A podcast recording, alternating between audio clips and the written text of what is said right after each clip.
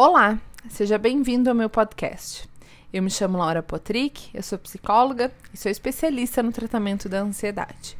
Você encontra mais materiais como este no www.laurapotrick.com.br ou também no arroba Tratando Sua Ansiedade. Eu fiz uma enquete essa semana sugerindo três assuntos lá no meu perfil do Instagram para que vocês escolhessem qual deles vocês gostariam de ouvir no episódio do podcast de hoje. E o que venceu foi os gatilhos da ansiedade. Então hoje, o material que eu preparei para vocês é sobre os gatilhos da ansiedade. Antes de mais nada, é bem importante que a gente saiba o que, que são os gatilhos. Nada mais do que são situações que provocam pensamentos indesejados.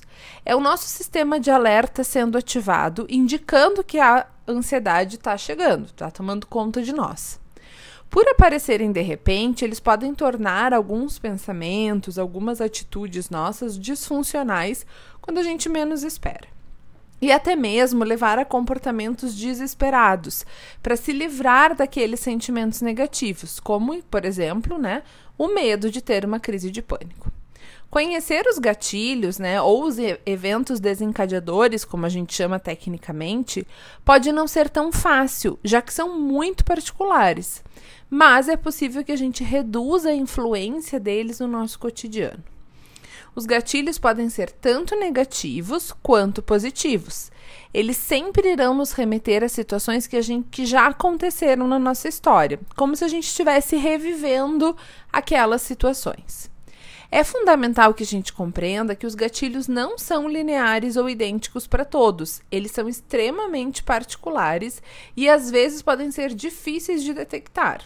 Ou seja, não quer dizer que para o seu irmão, para o seu amigo, para o seu primo, o fato de falar de morte desencadeia uma crise de ansiedade, você também vai ter uma crise de ansiedade por ouvir esse tema de morte ou coisa do tipo. Cada pessoa apresenta né, um tipo de gatilho, um, um algo que desengateia, né, que desengata é, as suas crises de ansiedade e tudo mais. Então, vamos pensar numa situação mais ou menos como essa. Durante uma conversa, você pode ouvir algo que age como um gatilho na sua mente. E automaticamente você reage de uma maneira ríspida, grosseira, né, uh, uh, em relação àquela colocação que foi posta.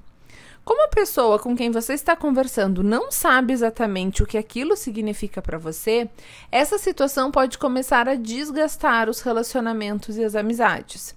Então, o primeiro passo bem importante é tomar consciência que essas situações acontecem.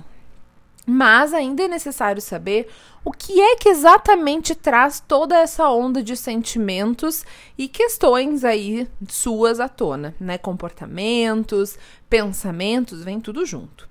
Para isso, você precisa identificar quais são os seus gatilhos. Por exemplo, Suponha que em três momentos da última semana você tenha apresentado crises de ansiedade ou um certo medo de algo, e você sabe que isso acontece com frequência. Já parou para pensar se não existe algo em comum nesses momentos que geram essas, essas sensações? Podem até ser detalhes que parecem sem importância, como uma demanda específica no trabalho, muitas roupas para passar, ou uma atitude específica de alguém que você convive, que está muito próximo a você. Independentemente disso, conseguir notar um ou mais gatilhos vai te ajudar bastante a começar a lidar com eles. Então, esse é o primeiro passo. Inclusive, Lá no programa Tratando Sua Ansiedade, no curso Tratando Sua Ansiedade, eu trago muito forte isso como um primeiro ponto. E eu te ensino lá no curso como você pode identificar isso de uma maneira mais profunda. Algo que eu sempre digo aos meus pacientes é que nada é bobo ou pequeno demais. Quando nós pensamos assim, estamos dificultando ainda mais a identificação dos gatilhos emocionais que nos afetam. Isso porque aquele acontecimento que você julga como bobo, como pequeno, como não importante, e fez você reagir intensamente, mesmo achando, né, que não, nunca poderia causar algo assim, uh, pode ser um gatilho em você e que você precisa saber para, como eu falei, depois poder mudar. Então, olha só, pega aí agora papel e caneta, dá um pause aqui em mim e volta em seguida e dá o play, porque eu vou te falar de uma atividade que você pode fazer. Então, essa atividade é o seguinte: você vai pegar papel e caneta ou o bloco de notas do seu celular e você vai fazer três colunas. Na primeira coluna você vai colocar gatilhos, na segunda coluna você vai colocar os pensamentos negativos e na terceira coluna os pensamentos realistas.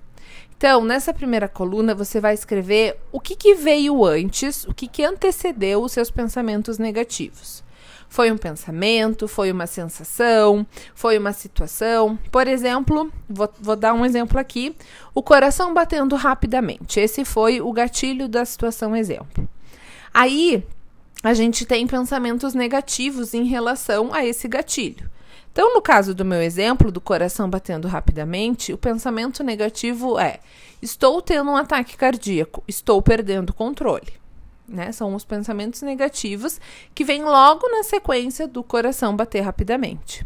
Na terceira coluna, eu escreveria um pensamento realista em relação a esse pensamento negativo, que poderia ser: isso aconteceu muitas vezes antes e eu superei. Estou simplesmente me sentindo ansioso e minha crise está um pouco mais forte do que a normal. Vejam como é muito mais realista esse pensamento do que o pensamento negativo que eu falei antes. E aí você vai sempre tomar nota toda vez que tiver um pensamento negativo. Toda vez que você tiver uma situação desconfortável, uma emoção ruim ou uma crise de ansiedade, você vai fazer as suas anotações nesse, nesse, um, nessa tabelinha que você vai construir. Então, lembre-se: nunca nenhum uh, gatilho vai ser bobo, vai ser pequeno, vai ser ridículo. Os seus gatilhos são seus. Ninguém mais vai ter gatilhos iguais aos seus. Podem ter semelhantes, mas exatamente iguais aos seus não vão ter. Por isso que é importante esse exercício de anotar as sensações e, e os pensamentos e, e uh, as atitudes em relação aos gatilhos para que você consiga reconhecer quais são a, as coisas em comum, né? O que, que existe em comum nesses momentos que te geram essa sensação, como por exemplo, uma crise de ansiedade. Espero que você tenha gostado e que essa atividade te ajuda. Nos vemos no próximo episódio.